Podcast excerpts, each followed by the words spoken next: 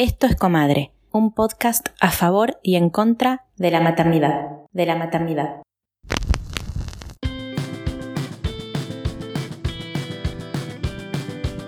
En este episodio vamos a hablar de maternidades múltiples. Maternidades múltiples. Mi nombre es Cintia Molina, soy licenciada en terapia ocupacional. Me dedico al acompañamiento de bebés y de las niñeces junto a sus familias. Soy Dula exclusivamente y por sobre todo en realidad de múltiples. Hace ocho años aproximadamente que acompaño a familias múltiples, es decir, con más de un bebé en sus diferentes momentos, en sus diferentes procesos, desde el proyecto Multis en Amor a 2. Luego me certifiqué como consultora internacional en lactancia materna y desde ahí, bueno, acompaño a diferentes lactancias con S, plural. Eh, actualmente eh, soy estudiante de psicomotricidad y guía en educación viva. Tengo una hija y un hijo de 8 años, mellices, eh, y fueron ellos los impulsores eh, o el motor que me, que me brindaron como esta iniciativa de, de, comenzar con el acompañamiento múltiples, con todos los desafíos que implica ser una familia múltiple, con las características y singularidades de las mismas, que son bastante distintas y bueno, ante también mi propia necesidad de lo que fue maternar y criar, quizá la poca empatía o la poca información que había de, de manera exclusiva, ¿no? Con, a lo que necesitábamos o necesitaba en ese momento junto a mi compañero escuchar. El tiempo y el espacio se acota y se limita considerablemente en múltiples, ¿no? Es como algo que resalto porque no hay un margen, no hay un, un, otro que esté liberado aunque sea unos minutitos. Entonces eso hace que las dinámicas que se van construyendo con lo que es dula, y familia o mujer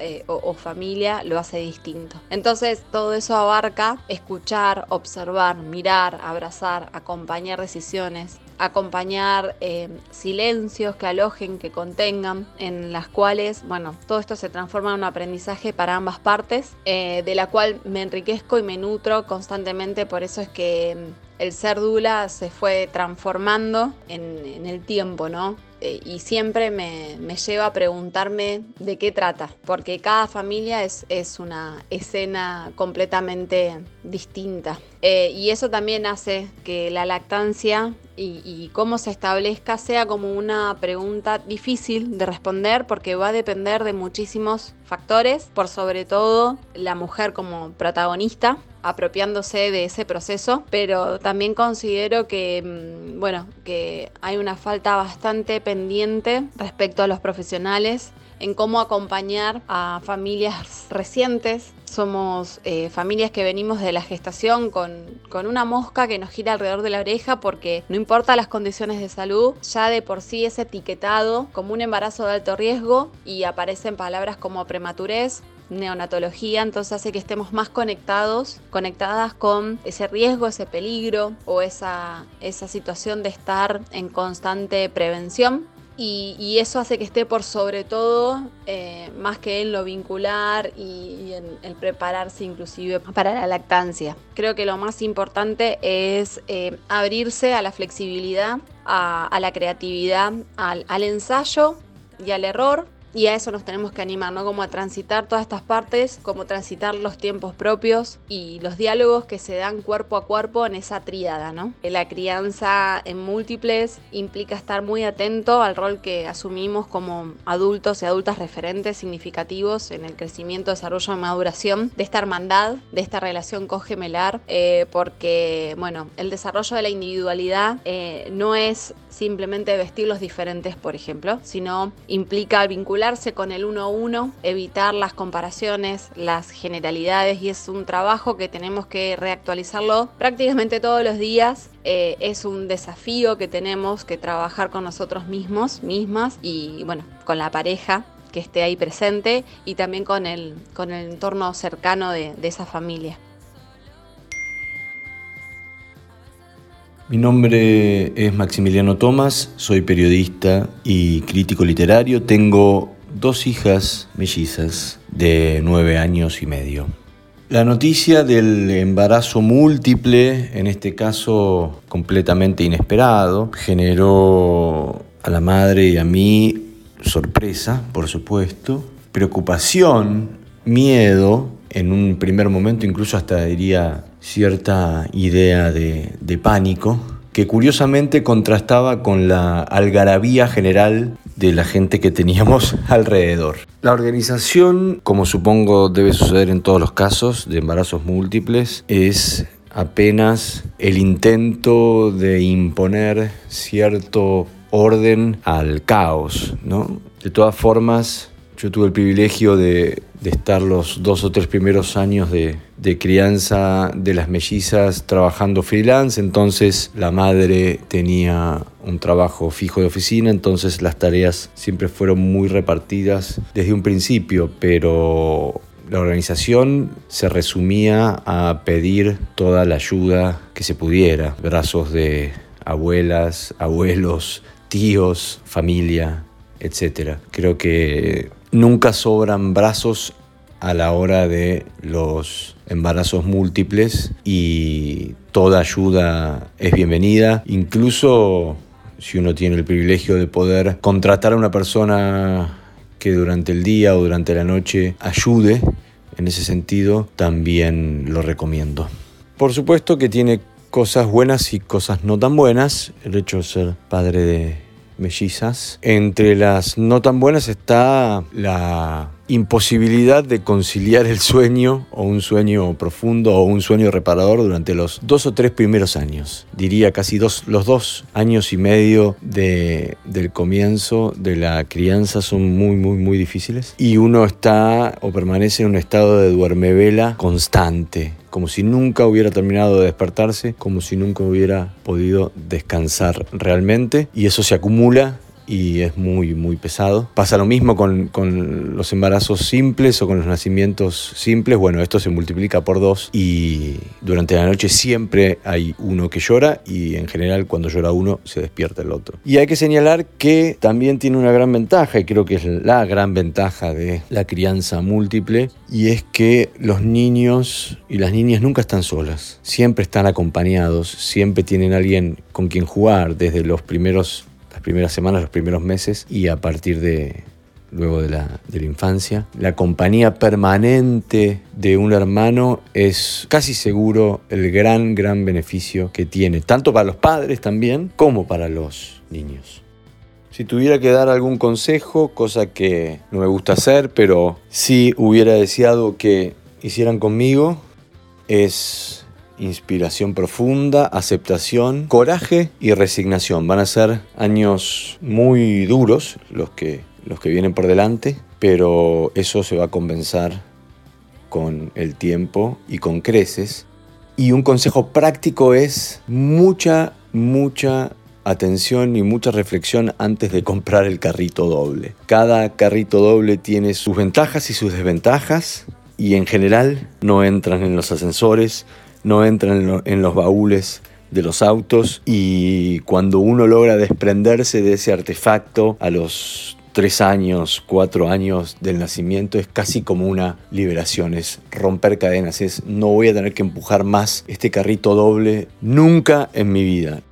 Es, es, hay que tomarse el tiempo de elegir el adecuado porque puede volverse con el correr de las semanas una verdadera pesadilla.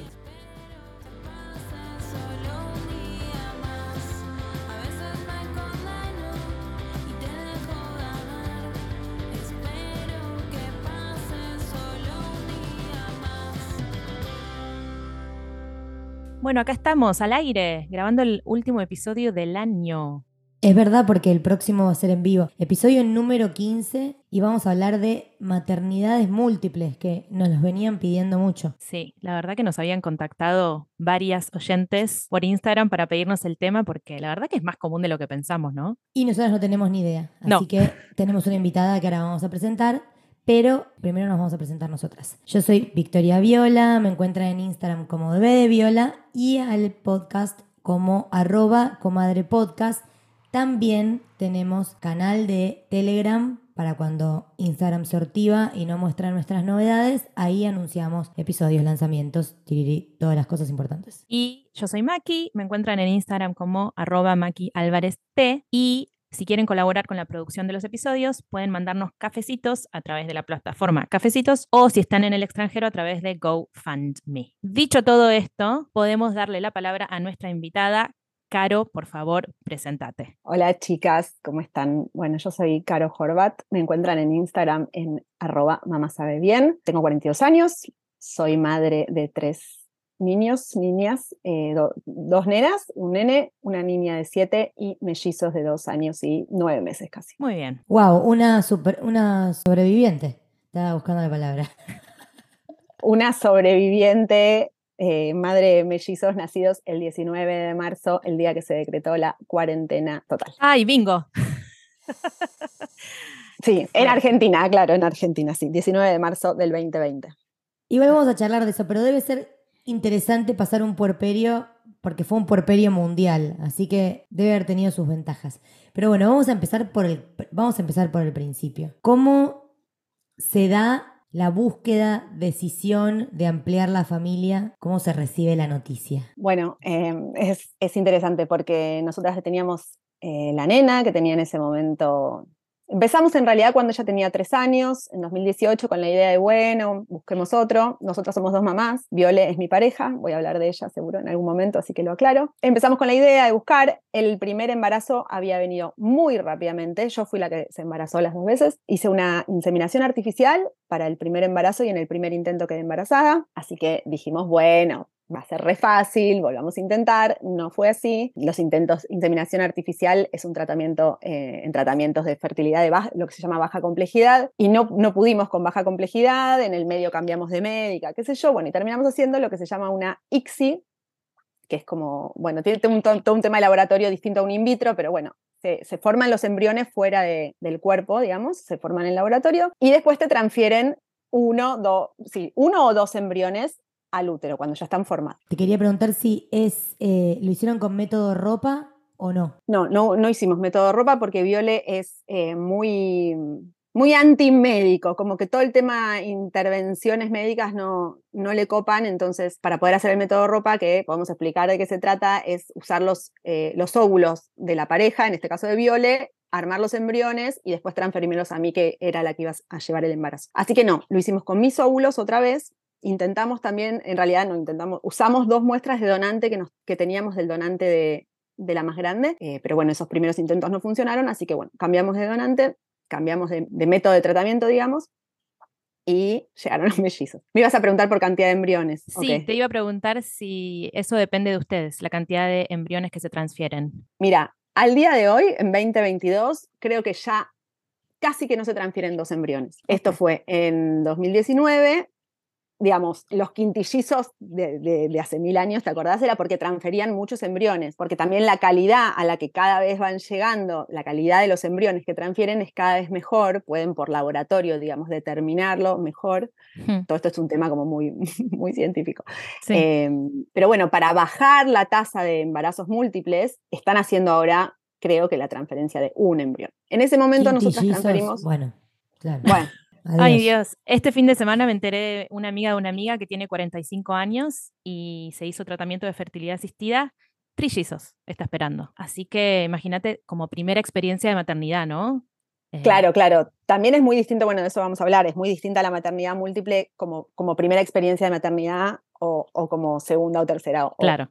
más. Transferimos dos embriones, ¿por qué? Porque también yo lo que hice fue hacerlo diferido. En un momento me sacaron los óvulos, se formaron los embriones y se congelaron, y un par de meses después me transfirieron los embriones. Para eso hay que descongelarlos, los hacen evolucionar un par de días más hasta que están en el punto de transferir, y no eran dos embriones lo que ellos dicen como perfectos o muy, muy, muy lindos. Yo ya tenía casi 40 años, era como, bueno, las estadísticas decían que mejor transferir dos porque hay toda una respuesta inmunológica, bueno, que al poner dos era más factible que uno quedara. Pero bueno, parece que se quisieron quedar los dos y acá estamos. O sea que la sospecha la tenían, podría, o sea, ustedes sabían que era algo que podía pasar. Sí, era algo que podía pasar, nadie creía que podía pasar, porque posta eran, o sea, tengo una amiga que es bióloga, que, o sea, con una amiga que trabajaba en el laboratorio donde estaban mis embriones, me dijo, tranqui, transferite los dos porque como que no eran súper. Lo más loco de todo es que, viste, cuando te haces la beta, que te da un número, el análisis de embarazo en sangre, tres veces me lo repetí y en ningún momento el valor dio muy alto, que es lo que suele pasar como un aumento exponencial, que es lo que suele pasar cuando hay más de un bebé. Eh, voy a tirar estadísticas acá porque estuve leyendo y en UK, que es donde vivo, por lo que leí, los mellizos son uno de cada 80 concebidos naturalmente. Y si mm. son concebidos a través de fertilización in vitro, uno de cada cinco. ¿Es tan alta la tasa? Es, no sé, yo ya estoy perdida con, con, viste, cada vez escucho que hay más embarazos múltiples. Sí, yo también. Yo no ando preguntando, porque hay algo que pasa mucho, que es que te preguntan si son naturales. Y sí, son, son, son, qué sé yo, ¿viste? Porque son de tratamiento, son de relaciones sexuales, qué sé yo. Y también lo que pasa mucho ahora con los tratamientos de fertilidad es que puede pasar que transferís un embrión y se divida en dos y tenés gemelos. También pasa, por ahí la chica esta que vos contaste recién que, que espera trillizos, muy probablemente son gemelos y un mellizo. Vamos a hacer una, una pregunta que siempre, antes de que nos cuentes cómo fue recibir la noticia, quiero hacer una pregunta que nunca me queda clara. Eh, o sí, pero bueno, capaz la gente no. Eh, ¿Cuál es la diferencia entre mellizo, gemelo y hay una tercera opción, ¿no? Mellizo que no comparte bolsa o no, es solo mellizo y gemelo. No, es así. Los mellizos son dos embriones que se formaron por separado ya sea porque había dos óvulos que fueron fecundados por dos espermatozoides, digamos, en el útero en una relación sexual, o porque se hizo en laboratorio, como en mi caso, que transferimos dos embriones. Los gemelos es un embrión que se forma y que en un determinado día del proceso de evolución se separa en dos. Por eso son iguales, porque comparten ADN, eran una misma célula que se dividió en dos, o más que creo que también puede pasar. Después de eso, digamos, por eso los mellizos pueden ser uno y uno, como los míos, en cambio, los gemelos son siempre del mismo sexo, porque era una misma célula que se dividió en dos. Después lo que puede pasar es que sean, que compartan la bolsa y la placenta o no. Hay gemelos que eh, depende también el día en el que se dividen, también hay dos bolsas y dos placentas, o comparten la misma bolsa, o tienen dos bolsas y una sola placenta, digamos, en esa, en esa ramificación es como se van dividiendo. Qué flash. ¿Y en tu caso cómo fue? No, en mi caso eran eh, lo que se llama bicorial biamniótico, que es una bolsa por bebé y una placenta por bebé. Perfecto. Y en, en, los casos en los que se da espontáneamente, ¿es cierto que la cantidad la determina la persona con vulva, la mujer, y la, el sexo lo determina la persona con pene barra el hombre? ¿Es verdad eso o es mentira? Porque tengo una pareja de amigos con mellizos que él siempre dice, que sean dos fue culpa tuya. Claro, porque mellizos o gemelos. Son mellizos, mellices. Son mellizos, mellices. Bueno, eso es porque ella ovuló doble. Ok, o sea, fue su culpa. o claro, si fueran, podemos verlo como queramos. Eh, si no, es un tema genético que viene como una carga de información genética que por alguna razón ese embrión, si son gemelos, era uno que se dividió en, dos. y ahí puede ah, ser culpa de cualquiera. El sexo lo determina siempre el hombre. Porque por lo general las mujeres ovulan, o sea, liberan un óvulo, ¿verdad? Un óvulo por ciclo. Claro, ok. Por eso también leí que suele suceder que los embarazos de mellizos, bueno, o gemelares, sucedan después de los 30 años porque hay como más trastorno, si se quiere, del ciclo menstrual. Puede ser. O también por este tema genético, digamos, que carga la mujer, que por alguna razón tiene como un antecedente de, ovular doble. Bueno, sí, yo tengo familia, nosotros conocemos familias que hay mellizos o gemelos en, todas las generaciones, sí. O varios en una camada. La hermana de una amiga mía de la facultad tuvo mellizas y después gemelos. Y después buscó por tercera vez y tuvo un quinto hijo. Adiós. ¡Qué valiente! bueno, Qué valiente. vamos a. Sí, valiente es una de las palabras que se me ocurren. Vamos a. Vamos a la parte de recibir la noticia, porque si a vos la beta te dio baja, estaban tú, tú, tú, re relajada las dos, como beta baja. Sí, sí, aparte todo se jodía mucho con mis amigas porque yo sabía que probablemente íbamos a transferir dos, estaban se congelan de a dos embriones, digamos, entonces sabía que era una posibilidad. Jodíamos con mi amiga bióloga esos días que se descongelaban, tipo, ay, bueno, van a descongelar a los mellizos, se jodía mucho con los mellizos, yo estuve viaje un par de, entre la, entre la extracción de los óvulos y la transferencia estuvimos de viaje en Berlín. Estaba lleno de mellizos, pero lleno. Y yo jodía con los mellizos. Jodía, jodía, les mandaba fotos, tipo todos los días nos cruzábamos muchos pares de mellizos. Jodimos un montón.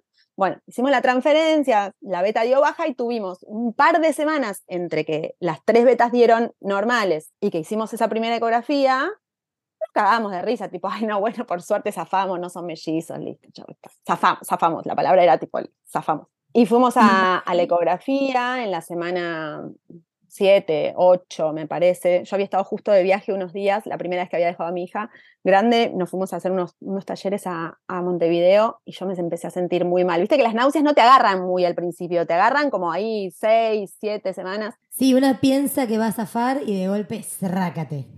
Estaba como muy fastidiosa, me sentía mal, tenía náuseas, yo había tenido muchas náuseas en el primer embarazo, pero esto era como había tenido muchos como dolores en el útero y como raro, como muy, fastidiosa. Y, y Luisi, mi, mi socia con la que estaba de viaje, me decía, esto es raro, como está como muy heavy la cosa. Y yo, me dice, ¿estás segura que no son dos? Y yo le dije, bueno, no sé, deberían no serlo porque la beta no dio, pero bueno, fuimos a la ecografía y fue, fue un shock, chicas, fue un shock, pero tipo un baldazo de agua fría, porque aunque sabíamos que era una posibilidad, ya la habíamos descartado, como que fue que volvió de golpe. La ecografía me la hizo mi médica, que había hecho el tratamiento, porque tiene ecógrafo en el consultorio, entonces para controlarme y ver que estuviera todo bien, me hizo la ecografía ella. Ella que es melliza, con quien yo había hablado y le había dicho, che, yo no quiero mellizos, Buah. y me hizo la ecografía y en un momento vi que se le transformó la cara y me dijo, me vas a matar. Así, ¿eh? Pero así. Y yo le dije, son dos, ¿no? Y me dijo, son dos. Y ahí me empecé a reír porque fue como toda una situación de nervios, como de nervios totales. Viole después de eso lloró hasta el día siguiente porque sabía la que se venía. Claro. Y... Claro, porque esa es la diferencia. Eh, la, la, la, la, tía de mi, de mi pareja tiene mellizos, los primeros hijos, y ella me dice, yo los tuve y no sabía que era ser madre, con lo cual pensé que este tren que me estaba atropellando era la maternidad, ¿entendés? Después cuando tuvo otro, que igual regolosa lo tuvo al año, ah, después tuvo un cuarto, después tuvo un cuarto muy separado de los otros porque quería tener un bebé a UPA sin que nadie le rompa las pelotas. Digo, ella me decía, hay una ignorancia cuando son el primer par. Vos ya habías pasado un puerperio, toda una movida del verano. sí, sí, total. Claro, sabías lo que se venía y es otro el proceso, me imagino, de, asimilar la noticia. Como mi amigo Maxi, que en el audio contaba que cuando se enteró tuvo como una cierta idea de pánico y de preocupación y que la gente alrededor no se manifestaba de esa manera, sino que era pura algarabía y felicidad y él como estoy un toque preocupado. Sí, sí, me pasó, me pasó algo muy parecido, me pasó algo muy, muy parecido cuando escuché el audio.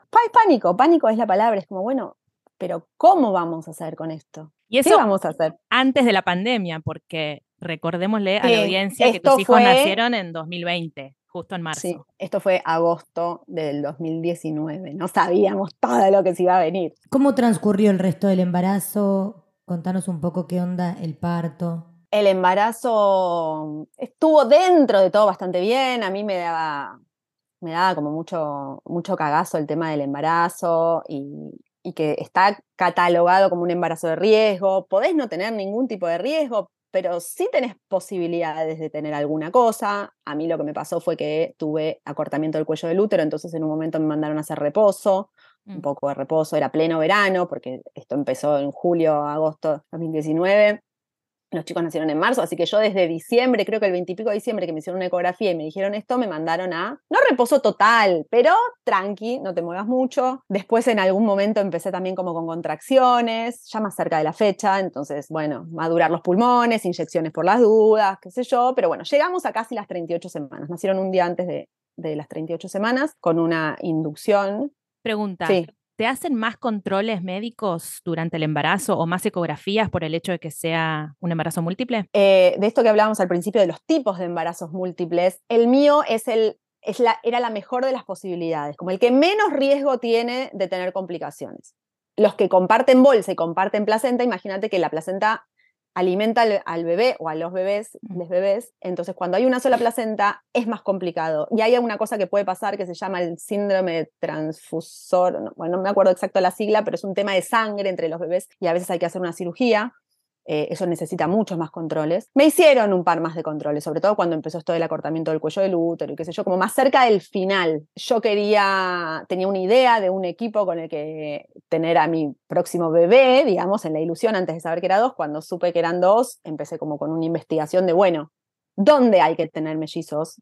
O sea, ¿dónde es mejor atenderse para tener múltiples? ¿Dónde es mejor que nazca? ¿Dónde está la mejor neo? Porque cualquier cosa puede pasar uno nunca sabe, es mayor el riesgo de que sean prematuros, de que necesitan algún cuidado especial. Son cosas que, digamos, que, uno tiene que tener la frialdad de poder pensarlo. y de esa investigación, ¿qué nos puedes compartir para quienes nos escuchan? Como vos por lo menos, ¿qué, ¿qué elegiste? ¿Dónde te sentiste más segura? Yo elegí atenderme en el hospital italiano. ¿Sabes que mi amiga también porque hay como una cosa interdisciplinaria, ¿no? Hay una, una, cosa muy interdisciplinaria, hay un equipo especial de, de, riesgo y de riesgo para cualquier patología de embarazos simples, digamos, y también de riesgo para múltiples, a quienes fui a ver al principio y me dijeron, mira, vos no tenés ningún problema.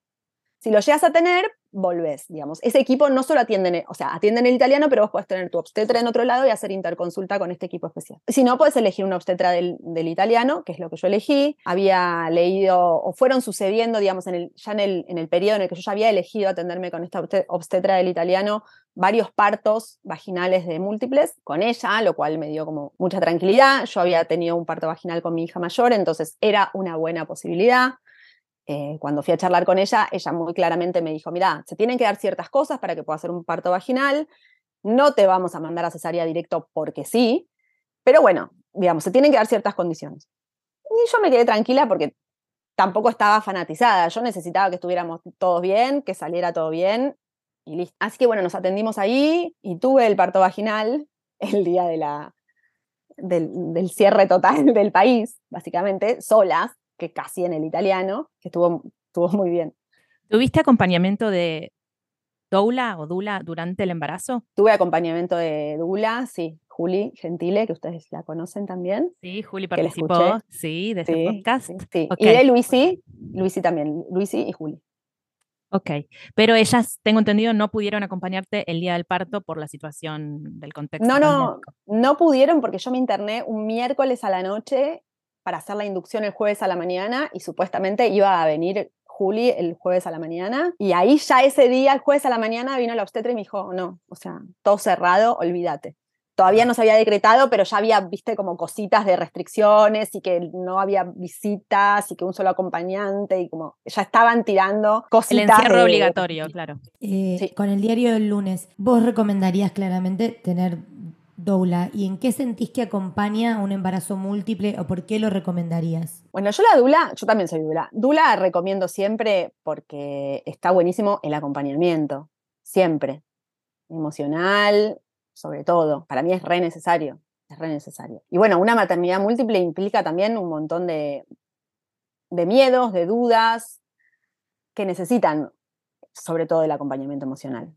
En el parto ni hablar también, tuve mucha suerte de que me tocó una, dentro de toda esta situación caótica en la cual no pude tener mi dula y caí ahí, me tocó una partera que era la que tocaba, porque yo había decidido no personalizar, no elegir con qué partera tenerlo, tenerlos. Tuve, la verdad que tuve mucha suerte. Qué bien, entonces esta partera te ofreció un trato, perdón, un trato humano, digamos. Sí. Qué bien, qué suerte. ¿no? Porque me imagino la frustración de saber que no podía venir Juli, que te había acompañado hasta el último momento. Así que Qué afortunada. Sí, sí, sí, por suerte fue dentro de todo bastante rápido. Yo tenía miedo a la inducción porque viste la oxitocina y cómo va a mm. ser y, que no quería, no quería terminar en una cesárea, pero sabía que era una gran posibilidad. Podía ser que la nena era la primera que iba a salir porque cuando son dos dicen eh, bebé A y bebé B, el A es el que está más abajo, el primero que sale. Em, ella era más chiquita y era posible bueno, no, no, por más chiquita, sino es posible en un embarazo múltiple, en un parto vaginal, que en la mitad de la cosa sale el primer bebé y el segundo se dio vuelta o no sé qué, y te tienen que hacer una cesárea para el segundo. O sea, puede ser que pasen las dos cosas. Así que entre que nació la nena y que nació el nene después, te hacen ecografía, chequean que el bebé siga de cabeza para abajo, porque esa también es una de las condiciones, por lo menos en el italiano, que tienen que estar los dos bebés cabeza para abajo para un parto vaginal. O sea, vos con contracciones, con la oxi y ecografía, toda la bola entre la niña y el niño. ¡Wow! No, y un quirófano que eh, había 74 mil personas, porque había que recibir dos bebés, que no sé qué, viste, como un montón de gente que yo ni me enteré. Para mí estaban las dos obstetras porque había, o sea, mi obstetra y una, una em, ayuda, no ayudante, digamos, otra obstetra que estaba practicando, digamos. Para mí estaban ellas dos, Viole de un lado y la partera del otro. No me enteré, estaba el anestesista porque pedí peri, como había, había un montón de gente, gente de neonatología, dos equipos, uno para cada bebé. Es, un montón. Es, un mundo. Sí, sí, es un mundo, es un mundo y lo tienen que hacer porque es una cuestión de, de, cuidados. Sí, de protocolo. Y eso, y eso estando en pandemia, que después eh, se refuerza más. Y qué bueno que haya podido estar Viole, porque yo escuché con, con Macu, escuchamos muchos relatos. Bueno, vos justo pariste cuando empezaba la pandemia, pero muchos relatos de mamá no pudiendo entrar con pareja, estudios haciéndoselo solas, es terrible. Y sobre todo con esta carga de, bueno, vengo con un plan y algunas cosas cambiaron.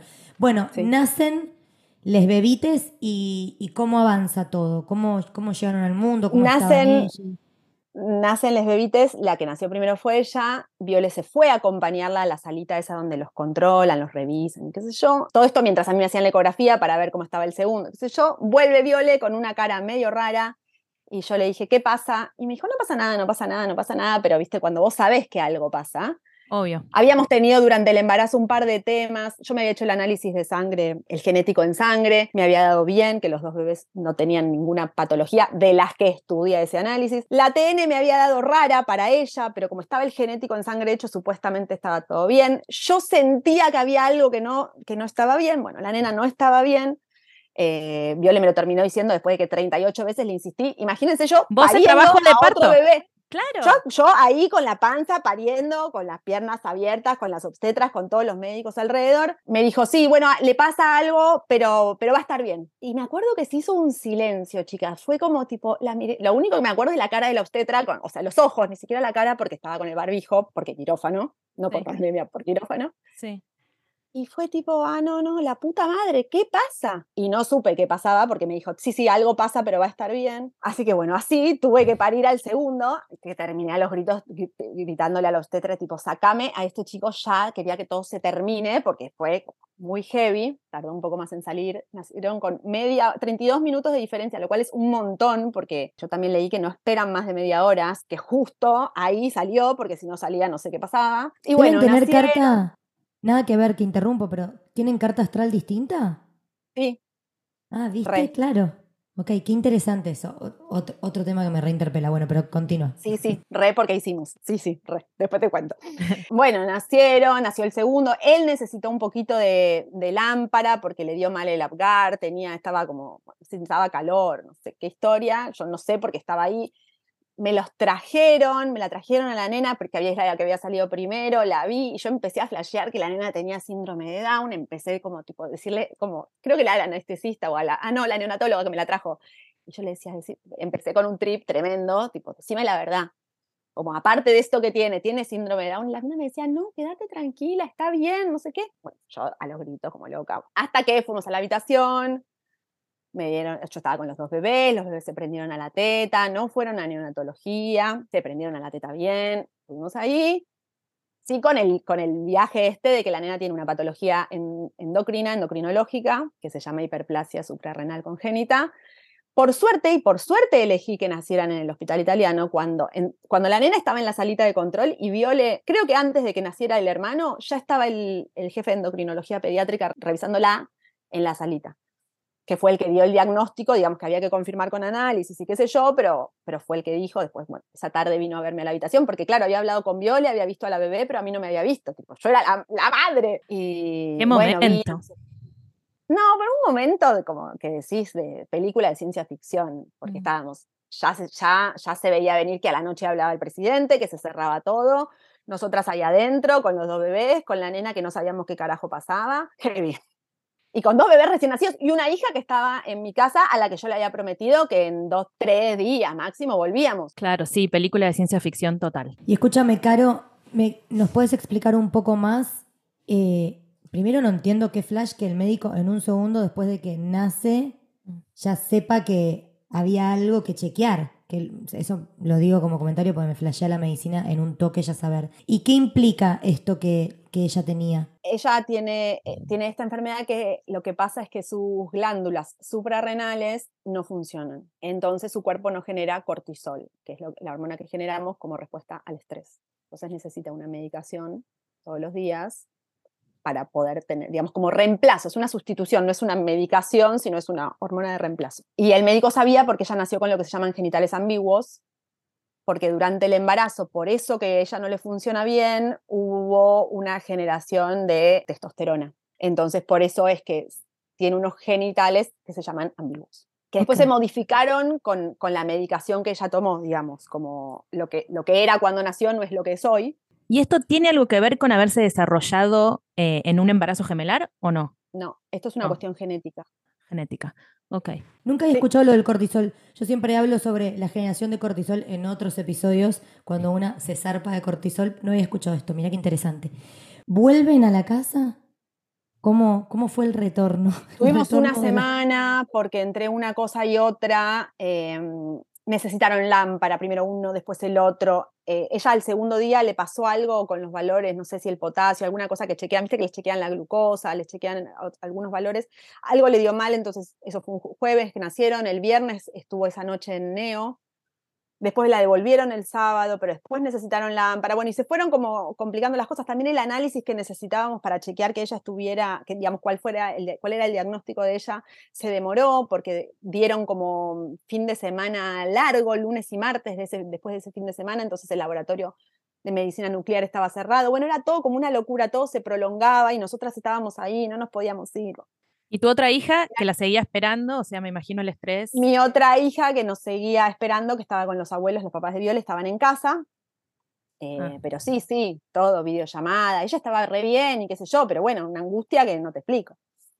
Y sí. Tremendo. Porque también lo que pasaba con el diagnóstico de la beba es que al sexto, séptimo día, es lo que pasa por esa patología, se le, se le baja el sodio, le sube no sé qué, y todo esto puede pasar, se deshidratan y tiene como un riesgo de vida. Entonces el médico no la quería mandar a casa porque quería que estuviera ahí controlada en ese momento.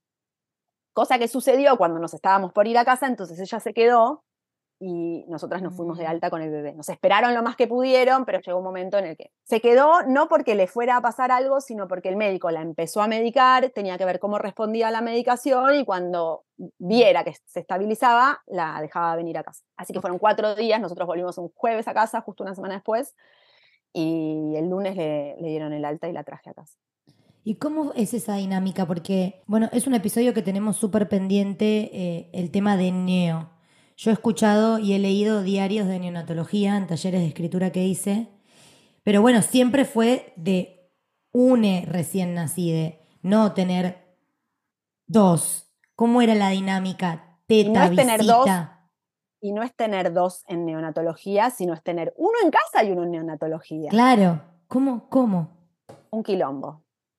Un quilombo, porque yo estaba en casa, le daba la teta del bebé, le da, con una, de un lado le daba la teta y del otro lado me ponía un extractor de leche para que la otra teta chorreara y poder juntar leche y tenía que juntar leche para los dos, para que la que estaba en neo pudiera tomar cuando yo no estaba y para que el nene pudiera tomar cuando yo estaba dándole la teta a la otra en neo. ¿Cuál era un baile total?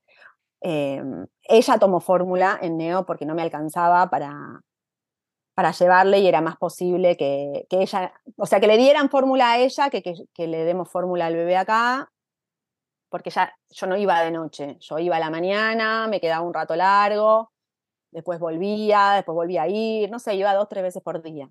Llegaba en dos minutos al italiano porque no había nadie en la calle, era yo que iba y venía del hospital. Entonces, pero bueno, el cansancio, no dormir, un bebé recién nacido, la angustia de que la otra estuviera allá. Por suerte fueron cuatro días, pareció, parecieron mil. Qué guerrera, por favor. Increíble. Estoy procesando. Bueno, lo bueno fue el no tráfico, porque imagínate encima esa data que el italiano está en el epicentro del quilombo, porque ¿qué queda? ¿En Caballito? ¿Caballito es? En Almagro quedan. Almagro, claro. eso queda en Almagro. No, no, pero posta, llegaba creo que en siete minutos estaba y, podía estacionar. No había nada, no había nadie, nadie, pero era como el principio, chicas, de la pandemia. O sea, no había ni taxis en la calle, nada. Claro. Claro, sí, sí, era, era, yo me acuerdo de mirar por la ventana y que parezca Walking Dead. Lo em, único malo, me imagino, es que cuando volvieron, o sea, después de esos cuatro días, lo que no podías era tener la red de contención físicamente cuando más la necesitas, porque me imagino que cualquier puérpera necesita de algún familiar o alguien que nos dé una mano. Imagínate con dos bebés y un toddler. Una, ¿Cuántos años tenía tu hija mayor? Cuatro, cuatro y medio. Claro. ¿Cómo se organizaron? Todo lo, que, habíamos planeado no, no sucedió, porque ella, la grande, iba a ir a la escuela. Bueno, no tuvo, o sea, ya desde el vamos no fue a la escuela. Entonces, todo el turno tarde que iba a ir a la escuela, más dos mañanas o tres que iba a ir al jardín a la mañana, listo, no existió. Entonces ya, que se vaya al jardín no existió, que se pudiera ir con los abuelos, que se iba una, los, sábados o los domingos, tampoco existió. Y personas que nos ayudaran en casa con limpieza, cocina, todo lo que habíamos planeado, cero. había que limpiar la casa, había que cocinar, había que salir a hacer compras, toda tipo barbijo, todo quilombo. Lavar la ropa. Alimentar a dos bebés recién nacidos al mismo tiempo. Hola. Sí, igual te juro que, lo digo siempre, dos bebés recién nacidos y en pandemia y todo, eh, te los cambio por estos toddlers que tengo ahora de dos años y nueve meses que tienen una intensidad que mamita querida. Bueno, si sirve de esperanza, la tía de mi marido dice que hay un momento en el que hacen el clic y se divierten tanto juntos que como que te liberas. Yo lo veo, tipo tres años me parece que es la movida. Yo veo a mi pareja de amigos que se van de vacaciones y tienen Dos niñas de la exacta misma edad en un trip con un idioma que hablan entre ellos, porque aparte de eso, como que tienen unos, un idioma. Es muy loco. Y ellos leen. Yo decía, no, o sea, yo nunca pude leer un libro con Florentino de tres años. Ellos leen porque, o sea, es como irte con amiguitos de vacaciones, ¿entendés? Son muy parejitos, no hay la distancia que pueden tener a ti, Ben. Bueno, como esperanza, ¿no? Ya, dicen que esa, llega. Dicen que esa es la gran ventaja, ¿no? De tener mellizos o gemelos. Sí, sí, que tengan siempre un amigo, un compañero, un alguien con quien, con quien poder jugar y estar. Es como que vas a Mordor y después volvés a la comarca. Estás por, estás por llegar a la comarca. Estoy tachando los días, te digo. Y mm, em, hacen todo juntos porque tengo entendido que la dinámica entre mellizos gemelos es esa y que puede estar buenísimo, como decía Vicky, te puede permitir por ahí leerte las líneas de un libro, porque me imagino que un libro entero imposible, pero eh, también se me viene a la mente los berrinches. Viste que todas tenemos un berrinche inolvidable de nuestro hijo o hija, y me lo imagino por dos. Y... Un berrinche inolvidable, amiga, no sé en qué planet viví, yo tengo uno por, por, semana. Un berrinche inolvidable. No, pero para mí hay uno o dos que son como, eh, eh, no sé, esos que son épicos, esa es la palabra. Ponele que en 20 años voy a poder elegir uno. Por ahora. bueno, imagínate eso duplicado. ¿Cómo, ¿Cómo lidias con eso? Es muy difícil. ¿Hacen todo juntos? Hacen todo bastante juntos. Algo que me recomendaron mucho, digamos, con estas mamás con las que fui hablando al principio, cuando me enteré del embarazo, aparte de preguntar, bueno, ¿dónde me tengo que atender? ¿Dónde tengo que parir? ¿Qué es mejor? ¿Qué cochecito? ¿Qué no sé qué? Alguien me dijo, ah, bueno, también me habían recomendado una nurse para la noche, para que nos ayudara de noche y tampoco pude tener eso, que, no sé si lo iba a hacer, iba a probar, iba a ver si realmente lo necesitaba, pero digo, de necesitarlo, que bueno, no hubiera podido tampoco. Hago un eh, paréntesis. Mi amigo Maxi, el padre de mellizas, me acuerdo cuando nacieron que lo fui a ver y me dijo, tenía una Nersel a la noche, y me dijo que nunca se entere lo que estamos dispuestos a pagarle. Sí, sí, sí, sí, a mí me contaron que tuvieron ah. durante un montón de tiempo regalo de abuelos, como... Eso, eso, yo las personas que conozco regalo de abuelos y fue dramón cuando el regalo de, los abuelos se terminó. Se terminó. Igual quiero traer, quiero traer tranquilidad a quienes estén eh, por vivir esta experiencia y que no teman. Yo no lo, o sea, no hubiera podido, pero no lo necesité. O sea, no, no tuve noches en las cuales dije, tipo, ay, yo necesitaría ahora en este momento como... Me pasó mucho después con el tema del sueño, así de estar agotada y de no poder más y qué sé yo, pero eso del principio no, no me pasó. Y le daba la teta a los dos y les di solo teta y no les di fórmula y no les daba a los dos al mismo tiempo y les daba por separado y me sentaba en la cama. Eso quería, eso quería preguntarte, porque saltamos, a, saltamos al juego y nos salteamos la teta. Nosotros acá en Comadre siempre creemos que se hace lo que se puede, porque tampoco la idea es que alguien que escuche este episodio, como ningún otro episodio, diga, ay, yo le di fórmula a mala madre o yo no tuve o tuve NERS mal. Digo, hacemos lo que podemos y también eso es la vida. Con lo que tenemos, sí. Claro, ¿cómo fue tu experiencia dando de mamar a, dos niñas a la vez? Mira, justo lo, escribí el otro día, porque estamos escribiendo un libro sobre este tema, para, para quienes se enteran, como hablábamos al principio de la noticia, eh, bueno, como baldazo de agua fría, no sé qué hacer y como yo tuve que salir a hablar con gente que por suerte conocía muchas madres de múltiples, eh, em, bueno, creemos que es necesario que exista este libro con esta información. Em, justo escribí el otro día gran parte de, toda esta experiencia. Por supuesto que se hace lo que se puede, eh, con lo que cada una tiene. Yo tenía experiencia en lactancia, porque le había dado la mm. teta casi cuatro años a mi hija mayor. Em, entonces no, no me resultaba una cosa como complicada, aunque fueran dos bebés.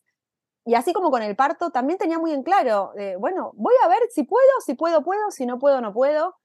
Pero a mí realmente pensar en el medio de la noche en tener que preparar una mamadera, calentar agua, esterilizar, subir, bajar, yo tengo en mi habitación eh, como en un primer piso, es una casa.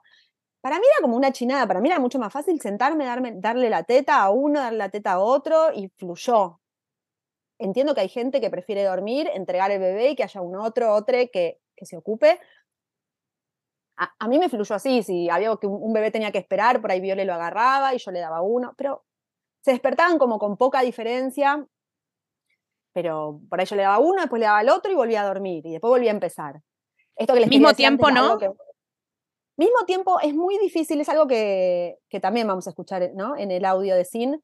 Ella habla de que, uno se imagina, sí, bueno, le das a los dos bebés al mismo tiempo. Pero no es muy fácil al principio, porque algo, yo hice un taller de sin eh, embarazada sobre lactancia, y vos te imaginás, bueno, listo, son dos bebés, pero son dos bebés que son dos seres humanos totalmente distintos. Yo tenía un bebé de casi tres kilos y una bebita, o sea, dos, dos 900 cuando nació y dos 400 cuando nacieron, él y ella. Es mucha diferencia medio kilo en un bebé, en un bebé que no sostiene la cabeza y que es un plan. Entonces, poder darles la teta bien a dos bebés de esas condiciones es muy complicado. Para mí era mucho más fácil darle a uno bien y darle al otro bien. Sí, lo que intentamos fue eso, que estuvieran sincronizados, digamos, en tetas y sueño lo más posible. Había un delay de 10, 15 minutos, pero como, porque si no, sí, no dormís nunca. La Yo lo que noté, perdón, Caro, yo lo que noté, una vuelta que mi amiga que tiene mellizos me invitó a comer, bueno, yo inexperta porque solo tengo un hijo, eh, es que se ponía muy picante cuando tenían hambre. Y me pregunto, ¿qué onda dar de mamar con la otra bocina? O sea, ¿no hay algo de como de nervios o vos llegaste a un punto en el que se podían esperar? Porque yo lo que notaba es que yo le sostenía uno esa noche que fui a comer, ella le daba uno, lo costaba, después le daba el otro, lo costaba, lloraba uno. Entonces, ¿cómo manejabas la, la espera? Mira, ha pasado, no tengo recuerdo de que haya pasado mucho, se podían esperar en parte, no era tanto, intentaba cuando esto era muy heavy y la cosa, sí, trataba de darle a los dos para que se tranquilizaran y que no fuera una tortura, sí, lo intentaba, pero de tan chiquititos no, no, recuerdo. Y ya después cuando son más grandes, si quieren los dos y no, viste, cuando se sacan, que no pueden esperar y que se ponen locos porque está el otro y se pelean, qué sé yo, ya tomaban los dos al mismo tiempo.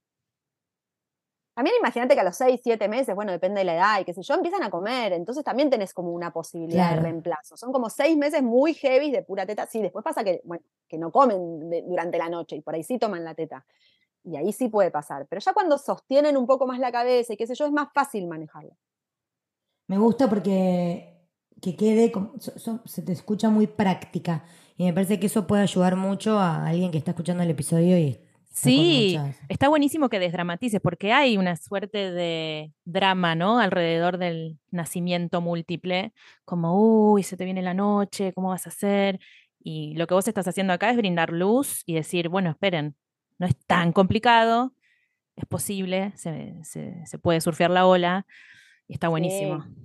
Hay esperanza. Sí. sí, sí, sí. después empezaron a comer y, bueno, sí, después eh, los míos, por ejemplo, con, el tema de, estar muy pegados, no son pegotes. Hay bebés, que también esto lo aprendimos en el, taller con Sin, eh, que necesitan mucho el contacto después de haber estado juntos en la panza. Imagínense que desde el, principio están juntos. siempre juntos, no estuvieron nunca separados, como es muy loco, entonces hay algunos que necesitan mucho contacto y hay otros que no tanto, los míos no tanto. De hecho, les, como les preparamos una, una cama para que pudieran estar pegaditos si lo necesitaran y que, para que tuvieran más espacio si, si no lo necesitaban. Los míos dormían cada uno separado, nunca fueron de querer tocarse mucho. Eh, ahora, hoy en día, se aman y se odian como, como, dos hermanos, digamos, pero, pero sí, tienen esto de mucha competencia, es una edad muy difícil, entre los dos, tres años, todos los berrinches que hablábamos es como muy intenso. No suele pasar que son al mismo tiempo, en algún momento sí, por ahí se vuelven locos los dos y empiezan los dos a los gritos por algo que sucedió y que se enojan los dos, pero por ahí es, eh, en general es por separado. Pero por ahí uno hace un berrinche y la otra quiere UPA al mismo tiempo y no puede soportar que el otro esté haciendo un berrinche y que necesite atención. Y se pelean por las cosas y se pegan y se muerden y bueno, cosas que pasan. Bueno, claro, tienen dos años. Caro, eh, ¿Cómo es la... ¿Qué es lo que observas vos como, como madre gestante, digamos, y lactante? ¿Qué, era lo que necesitabas de tu pareja? ¿De qué manera eh, se puede allanar el camino? ¿Cómo, ¿Cómo cae esto en la pareja? Porque bueno, un hijo es una revolución para la pareja. Me imagino que dos no debe ser muy distinto de eso. Entonces, ¿vos qué necesitaste o qué, o qué nos contarías para las personas que escuchan y están por vivir esto? Bueno, es muy necesario la contención, el apoyo. Yo tuve un porperio bastante tranca las dos veces. Em, no, no, estuve ni, ni, muy angustiada, ni, ni, muy loca, digamos. Tuve un, un, par de días que me agarró una. Claro, después de haber tenía una beba que tiene una patología y que no sé qué, un día flashé que el nene tenía una cosa, que la cabeza, que estaba deforme, me agarró un, rayo Una especie de psicosis posparto, algo así. Sí, sí, sí, sí, sí, sí, pero como un trip tipo, el, pibe está enfermo, tiene un no sé qué, porque había leído no sé qué cosa en Twitter, bueno, viste que te dispara para cualquier lado. Y, y, bueno, no, viste, como es necesario que haya alguien que te baje a tierra, que te diga, no, está bien, viste, como que haya alguien bien centrado que te pueda contener y que, te ayude a resolver. Y bueno, yo, nosotras en este caso estábamos solas. Bueno, y somos dos mujeres, no es lo mismo. Vos decís. eso iba a decir. Mm. Para, eso iba a decir, pero no quería sentenciar porque desconozco, pero siento que hay algo que circula distinto en lo que son tareas de cuidado y hacerse cargo. Yo creo que sí. Yo creo que sí. Con, todo lo que nosotras necesitamos en ese momento, porque, digamos, no era solo, sí, cuidar a, dos bebés y a una nena, era cuidar a dos bebés y una nena, lavar la ropa, hacer la comida, limpiar la casa, eh, bueno, bancar, bancar, bancar los trapos con todo lo que pasaba. ¿Y cómo fue la vuelta al trabajo? ¿Cómo lo hicieron en el caso de ustedes? Mira, tenemos mucha suerte porque nosotras trabajamos en casa, eh, no tenemos horarios eh, de oficina que cumplir, entonces nos repartimos. Nos repartimos y, la, fuimos, la fuimos piloteando. Claro, las dos tienen flexibilidad. Sí. Clave. Pero tienen las dos flexibilidad, pero a la vez vos sos la dueña de tu propio proyecto, con lo cual, bueno, también tenés una socia que debe haber allanado el camino, pero ¿cuándo fue que volviste a activar tareas, o sea, a conectar con el laburo? Nunca dejé de conectar con el laburo, en realidad. Como que siempre, seguí haciendo cosas. No, no me tomé un tiempo de, bueno, listo, no hago nada. Manejar redes es una cosa de todos los días, ¿viste? Y no... Había días de más, días de menos, por ahí pasaban cosas y, y bla, pero, pero, pero no, no fue mucha la desconexión. ¿De dónde saliste, Caro? Me pregunto. Porque no pusiste un freno después de haber parido mellizos. ¡Wow! No, es que vos imaginate, era, o sea, los bebés recién nacidos, para mí, para mí, este es mi recuerdo, capaz que fue mucho más heavy de lo que yo recuerdo, por esto es que uno vuelve a tener hijos, creo, porque se olvida de todo el baile. Em, eran re tranca, re tranca, comían, cagaban, pañal, dormir, dormir. No era tan heavy, ni las noches, te juro que para mí se puso mucho más heavy después, mucho más heavy. No sé si fue el cansancio mío que se acumuló, o, si realmente se puso más heavy. Eh, y aclaro esto para que no teman, se pone más heavy y se pone más divertido también. Bueno, claro, como con un solo hijo. igual, viste, e, es súper personal y va en gustos. Yo prefiero toda la vida un toddler al que perseguir, más que un niño de 2, 3, prefiero toda la vida uno que ya circula y habla. Para mí, el habla fue el quiebre de mi maternidad. Sí, Cuando Florentino sí, puso en palabras, me gustan los bebés. Y es verdad que hay algo de, bueno, me lo pongo en un fular y hago cosas. Y después cuando es autónomo, bueno, ya no es tan fácil. Pero yo prefiero toda la vida ese quiebre de comprender qué pasa, qué pasa del otro lado. Sí, sí, el lenguaje, el lenguaje, la aparición del lenguaje es, es un flash total y es, eh, es un quiebre y es un gran avance. Pero un niño es una cosa y dos es otra. Claro. Entonces, eh, es difícil, era difícil, ahora los puedo llevar a la plaza a los dos, pero era difícil ir a la, a la, plaza con los dos cuando eran más chiquitos, porque se te va uno para cada punta de la plaza y vos sos una.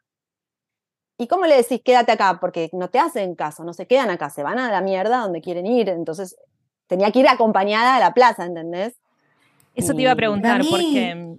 Perdón, iba a decir esto nomás, que para mí debes generar como otro cableado neuronal. Las madres de niños múltiples deben generar un cableado neuronal que las madres de niños de, de, uno, de un solo niño no tienen. Porque hay algo de, la periferia de comprender. Es como que la atención está siempre dividida.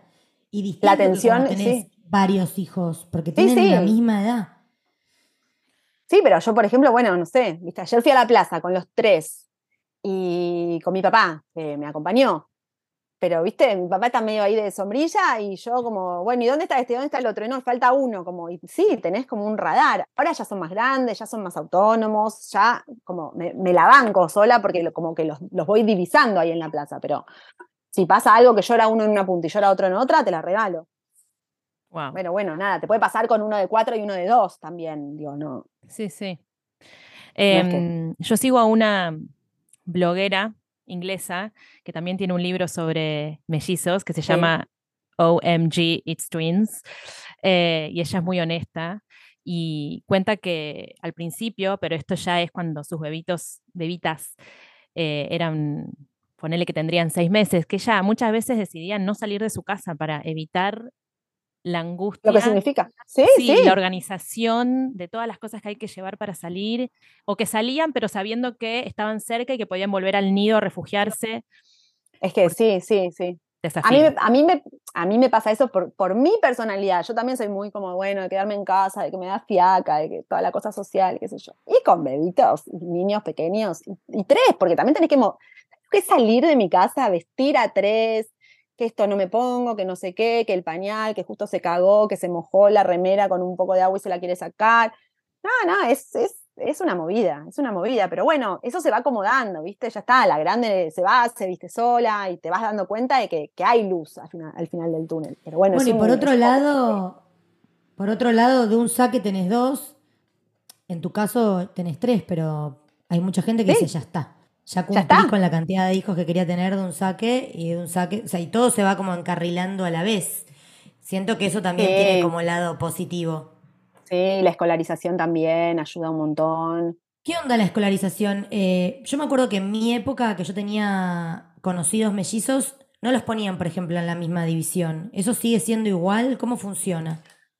Hay mucha cosa institucional en muchos lugares de que por protocolo los separan. Hay mucha movida en el mundo múltiple de que si necesitan estar juntos se puede presentar una carta y que los mantengan juntos y qué sé yo. Los míos van juntos, ahora van a sala de dos, son muy chiquitos. Yo pensé que iban a seguir juntos y pensaba, bueno, son un nene y una nena, van a estar bien separados porque igual viste que como que cuando son tan chiquitos se arman grupo de amigos, los nenes por un lado, las nenas por el otro, no interactúan tanto, aunque sí, obvio, pero me parecía que estaba bien que fueran juntos y hace un par de meses como que nos hizo el clic y dijimos, no, no, no tienen que ir juntos. Tienen que ir separados, tiene que tener cada uno su grupo de amigos, sus maestras, su, pertenencia, como una cuestión de pertenencia y, poder separarse, aunque no son, no, son pegotes entre sí porque están en el grado y no en la sala y no es que están juntos y, por ahí uno se enferma y va el otro y no es que no va si, si va solo, pero, pero bueno, la decisión ahora es que vayan separados por, por todas estas cosas. Y mm, se me ocurre una pregunta como para ir cerrando. Em, ¿Qué cosas le dirías a la gente que tiene mellizos cerca que no tiene que preguntar o comentar, porque he leído artículos de madres de mellizos diciendo que hay preguntas incómodas y cosas que salen cuando ellas están paseando de gente que opina o no sé. Algo que puedas recomendar. Como con todos los opinólogos, ¿viste? Esto de que tipo, todos tienen algo para decir si salís con un bebé a la calle. También. Es medio lo mismo, es medio lo mismo. No, la verdad es que no me ha pasado mucho porque no salí mucho a la calle. Porque, porque mucha pandemia. Ahora sí, por ahí salgo con los dos y la gente me mira, se sonríe, porque claro, ya son dos pibitos de casi tres años, son graciosos, por ahí se van peleando en el cochecito, o se van riendo, o van hablando y dicen cosas que son graciosas. Entonces la gente se sonríe. Sí, alguna vez alguien me ha dicho, ay, te compadezco. Ah, bueno. Sí, yo un poco también, ¿qué quiere que te diga? te compadezco. ¿Quién te preguntó? ¿Quién te preguntó? Sí, bueno, como el que te dice que que ponele medias que hace frío. Te vas a cagar, qué sé yo, no sé. yo no te hablé de tu ropa. Pero bueno, eso para, mí es, como muy genérico de la maternidad. No, no se me ocurre mucho en relación a lo múltiple. Okay. Sí, embarazada, me imagino que, que te digan, ay, ¿cómo vas a hacer? Esto sí, sí, esto sí. Ay, ¿cómo vas a hacer? Y qué sé yo, voy a hacer lo que pueda, no me vuelvas loca. Como, no me meta ficha donde no me puse. Mal. Yo me acuerdo que me retomé cuando mi amiga me contó que eran mellizos eh, me lo contó por WhatsApp y me tomé como cinco minutos donde bajé como... Y pensé... claro, pensé todo lo que... Yo había sido mamá hace un año, o sea, estaba re en la trinchera del puerperio, con lo cual cualquier anuncio de embarazo era como, oh por Dios, y cuando le mandé un audio fue como luz, como te voy a mandar buena onda, que en realidad siento que es lo que necesita cualquier embarazada. Exacto, exacto. Y abrir a diálogo, si la embarazada tiene ganas de abrir a diálogo, como sobre lo que siente. O si la embarazada está buscando experiencias, lo va a preguntar. Como que siento que al final siempre es así con todo. Em, bueno, algo para recomendar, eh, algo que nos quieras contar que no te hayamos preguntado antes de pasar a libros, pelis, cosas que Macu siempre recomienda. Bueno, esto, qué sé yo, que no, que no teman, que no desesperen, que, hay soluciones, que, que, se puede buscar ayuda, que, lo más importante es esto, tener, tener ayuda, tener red y, tener tranquilidad, sobre todo, tener tranquilidad porque sin tranquilidad y sin paciencia es difícil. Yo he perdido la paciencia mucho, sobre todo con mi hija mayor al principio, porque también si tenés un niño más, sobre todo que no se iba de mi casa, em, pobre, es como que se transformaba en, en el, agente disruptor, disruptivo, como era todo, bueno, no hagas ruido, no, no sé qué, no te muevas, no, todo no. Y pobre, ella también, era una nena que estaba encerrada, que había una pandemia, que no podía hacer su vida, que tenía que ir al jardín por Zoom, era toda una pesadilla. Más dos hermanos mellizos recién nacidos, que estaban colgados de la teta de su madre todo el día. Igual siento que los celos deben ser distintos si nacen mellizos que uno. No sé, no lo sabemos porque no vamos a poder preguntarle a la mayor pero se me ocurre que me daría más celos la exclusividad con uno que que lleguen dos, porque es como, bueno, ya, entre ellos también están compartiendo. Como no perdí el trono a otro individuo. Es como, mm, llegó una banda de gente. Sí, sí, sí, sí. Pero, el trono lo perdés igual. Lo perdés igual porque ya no sos única. A veces dice, ¿por qué quisieron tener más? Estábamos, estábamos bien. Le hicieron una pregunta en el colegio y escribió, alguien preguntó, hicieron una actividad en el jardín, en el, va a primer grado, termina primer grado, que dijeron, tipo, ¿qué se siente tener un hermano bebé? Y ella escribió gigante así, que los odias y los amás al mismo tiempo. Ah, clarísimo. la regalo. Bien. Bueno, la real, lo más real del mundo y que también una persona que tenga un hijo bebé puede sentir. Igual insisto, soy hija única, con lo cual no sentí esos celos, pero creo que verla a mi vieja tan en una con dos a la vez es como, bueno, todo Mickey. Como también el saber que la maternidad que viviste con ella es hiper distinta. Sí, yo le explico eso un montón, se lo explico un montón. Cuando ella hace reclamos o dice, ¿por qué es tan UPA tuyo y por qué no sé qué? Le digo, vos pensás que me tuviste cuatro años y pico solo para vos. Vos tomaste teta sola, no compartiste la teta, no compartiste la cama, no compartiste la panza, no compartiste la comida, no compartiste nada. Ellos comparten todo entre ellos y con vos. ¿Cuál es un montón? Los chicos no estuvieron solos nunca. es, es un tema. Por eso me parece que también que está bueno el tema del colegio y que vayan separados y que tengan su mundo individual. Antes de recomendar, tengo una duda más, eh, porque estos primos de, mi pareja, que yo lo siento como míos, el tercero, digamos, el que nació después de los mellizos, asegura que hablan un lenguaje, o sea, cuando empiezan a hacer chistes y cosas que no se comprende, y algo muy bizarro es que uno se mudó a, a Suiza, el otro se mudó a Barcelona y automáticamente como que el universo complotó y ahora están los dos en Barcelona. Y yo siempre les pregunto medio en chiste, medio en serio, si sienten cuando al otro le pasa algo. Y bueno, son varones y al principio se me cagan de la risa, pero me han reconocido que sí, que pueden... Pero son mellizos, no son gemelos, ¿no? Ay, ¿sabes que no estoy 100%? Son iguales y son del mismo sexo, para mí son gemelos. Puede ser que sean gemelos. Yo creo que hay como todo un flash con eso, más con los gemelos que con los mellizos. Como que algo de que sienten cuando el otro está en una. Sí. Imagínate, eran un solo embrión, eran un, un, iban a ser una sola persona y por algo que sucedió se separó en dos. O sea, no, me parece una cine Otro capítulo, otro capítulo de la astrología que lo que yo me reinteresa. astróloga mía, como que se polarizan, me dijo mi amiga astróloga. Porque uno son los dos virginianos y uno parece más de Pisces que la mierda. Bueno, boluda, los míos son, los míos son de Pisces y la nena es más virginiana que su hermana de, de Virgo. No sabes lo que es pero no sabes lo que es. Ah, o sea, que se cumple eso de la polarización. Sí, sí, me lo explicaron. Ella, ella polarizó Virgo total, él no. Ay, cómo me interesa este tema.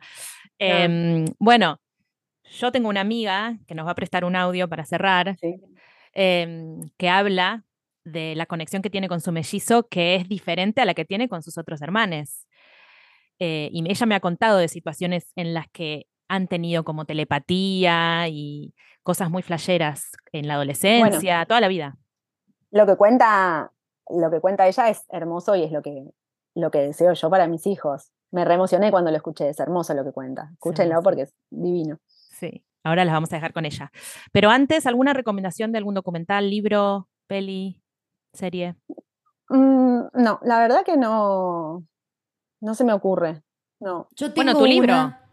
Mi libro que no salió todavía, que sí, que cuando salga va a ser la recomendación y espero que, que, circule y, que ayude a, muchas familias. Sí, re. Me encanta que hayas, que hayas hecho eso porque es necesario. Como qué bueno ver el nicho y atenderlo cuando está desatendido. Yo tengo una que la tengo que, qué desastre, la tengo que buscar, pero bueno, mientras vos vayas recomendando la voy a buscar, que es un experimento que se hizo, eh, no me acuerdo si fue en Rusia o en Alemania, de trillizos separados al nacer, enviados a tres partes del mundo distintos para ver cómo se desarrollaban, cuánto había de contexto cultural y sociológico y cuánto había genético, y es una alucine, porque se enteran adultos que tenían hermanos trillizos. Pero ahora la voy a buscar mientras vos eh, cosas, Macuni. Igual no tengo mucho que recomendar, la verdad que estuve buscando y tengo este libro que ya mencioné antes de Alison Perry, que es en inglés, o sea, no está traducido al español, que salió el año pasado. Eh, es OMG It's Twins, en el que ella cuenta su experiencia y también tiene una hija, creo que en ese momento de seis años, y se queda embarazada de mellizas. Y llama a profesionales y todos aportan, digamos, su conocimiento en relación a maternidades múltiples. Y mm, después hay un documental de Netflix que se llama Tell Me Who I Am, que son dos mellizos británicos. Uno tiene un accidente a los 18 años de moto y pierde la memoria. Y cuando se despierta no sabe ni quién es, la única persona la que reconoce con nombre es a su mellizo. Qué flash. es un flash. Y ese mellizo es el que tiene que reconstruir su historia contándole sus recuerdos. Hay un tema bastante oscuro que ahora no, no lo quiero spoilear, pero bueno, él es el encargado de contarle su vida, básicamente. Em, muy flashero. Bueno, igual que suerte, porque tenés a uno que desde el minuto cero estuvo testigo de tus episodios dentro de la tragedia. Ahí encontré el documental de Netflix que se llama en español Vidas Separadas o Three Identical Strangers, que son tres adolescentes que descubren que son trillizos, la felicidad de reencontrarse, pero después descubrir lo que hay atrás, que según lo que yo ah, me acuerdo, como fue un experimento, había un montón de trillizos separados al nacer. O sea, me pareció flashero para comprender cuánto hay de contexto, cuánto hay de cultura, cuánto hay del género y de la identidad cultural y cuánto hay de genética. Sí, sí, la famosa genética y la epigenética. Claro. Eh, bueno, me parece que eso es todo por hoy, ¿no, chicas? Bueno, muchísimas gracias, eh, Caro, por tu tiempo y por compartirnos eh, tu historia. Espero que, que viaje mucho y que sirva a quienes están embarazadas o ya maternando mellizos, mellizas, mellices. Sí, bueno, gracias a ustedes por este espacio que re necesario. Yo también fui una de las que les escribió y les dije, chicas, cuenten conmigo cuando necesiten hablar de esto porque me parece que, está bueno y que es necesario. Soy fan, ya, se los dije mil veces. Y bueno, gracias y que ayude, ojalá que sí, que, ayude y que traiga luz y tranquilidad a las embarazadas y, madres recientes de multis. Acuérdense de, un ratito de Mordor después a la comarca. Como se, sale, se sale del pantano. Qué bueno. Muchas gracias, Caro. Bueno, las, las, dejamos con Loles Brundarena, que es amiga mía, melliza, tiene un mellizo y nos cuenta cómo fue crecer y cuál es el vínculo que tiene con él. Mi nombre es Loles Burundarena, tengo 37 años y soy instructora de Pilates. Crecer eh, siendo melliza fue bastante divertido para mí, eh, complicidad y diversión pura. Creo que un desafío fue compartirlo casi todo con mi mellizo y eso hoy eh, a la distancia lo entiendo como una característica positiva. Pienso que crecer compartiendo constantemente con otro desde el minuto uno fue un aprendizaje grande y me enseñó mucho en la manera de construir eh, mis vínculos el sentimiento dual entre tranquilidad absoluta y nostalgia de no tener cuando quería mi momento, de saber que siempre iba a contar con él para lo que necesitase, pero que también iba a perder mi, lugar exclusivo por estar siempre juntos. En la infancia y desde siempre compartíamos eh, juegos, comidas, baños, amiguitos del jardín de infantes, eh, cumpleaños y ya de más grandes, fiestas, vacaciones, viajes y más. El vínculo que tengo con mi mellizo es muy bueno. Es un vínculo de, mucha percepción y el humor eh, siempre presente. Lo quiero mucho y básicamente aprendimos todos juntos a habitar este mundo y a crecer a la par. Es bastante único y de mucha complicidad, de compartir muchas cosas y una suerte de red de seguridad. Saber que cuando él estaba conmigo y yo con él estábamos cómodos, sintiéndonos como en casa y, cómplices. Entendernos con mirarnos. El vínculo con mi mellizo es distinto al vínculo que tengo con mis otros hermanos y hermana, no porque con los otros no sea de mucho afecto y cercanía, a ellos también los quiero un montón, pero es otra conexión. A otra persona que esté criando mellizos le diría, déjalos que se diviertan. a mí me sirvió eh, jugar mucho con él y divertirnos. También sugeriría que se conozcan, que se entiendan para lo bueno y lo no tan bueno, porque al final de cuentas eh, se van a apoyar y acompañar durante gran parte de sus vidas, por no decir toda su vida, y te convertís en un equipo, tener otro ser humano que desde el útero comparte momentos, experiencias, y mucho con vos es sumamente enriquecedor. Lógicamente también sugeriría que cada uno pueda tener su espacio personal, intereses, desarrollar sus propios gustos, juegos, amistades, estilos, lo que sea, para así eh, adquirir sus propias experiencias independientes y distintas a las del otro. Por último, decir cuán importante es para mí la conexión con mi hermano mellizo. Un día caí en la cuenta eh, de esa frase, al mundo venimos solos y así nos vamos a ir. Si bien nadie sabe cómo y cuándo nos vamos, siento que tuve la particular característica de llegar al mundo, respirar esa primer bocanada de aire de la mano de alguien más. Y esa mano que me agarró para entrar a esta vida eh, me llena de alegría.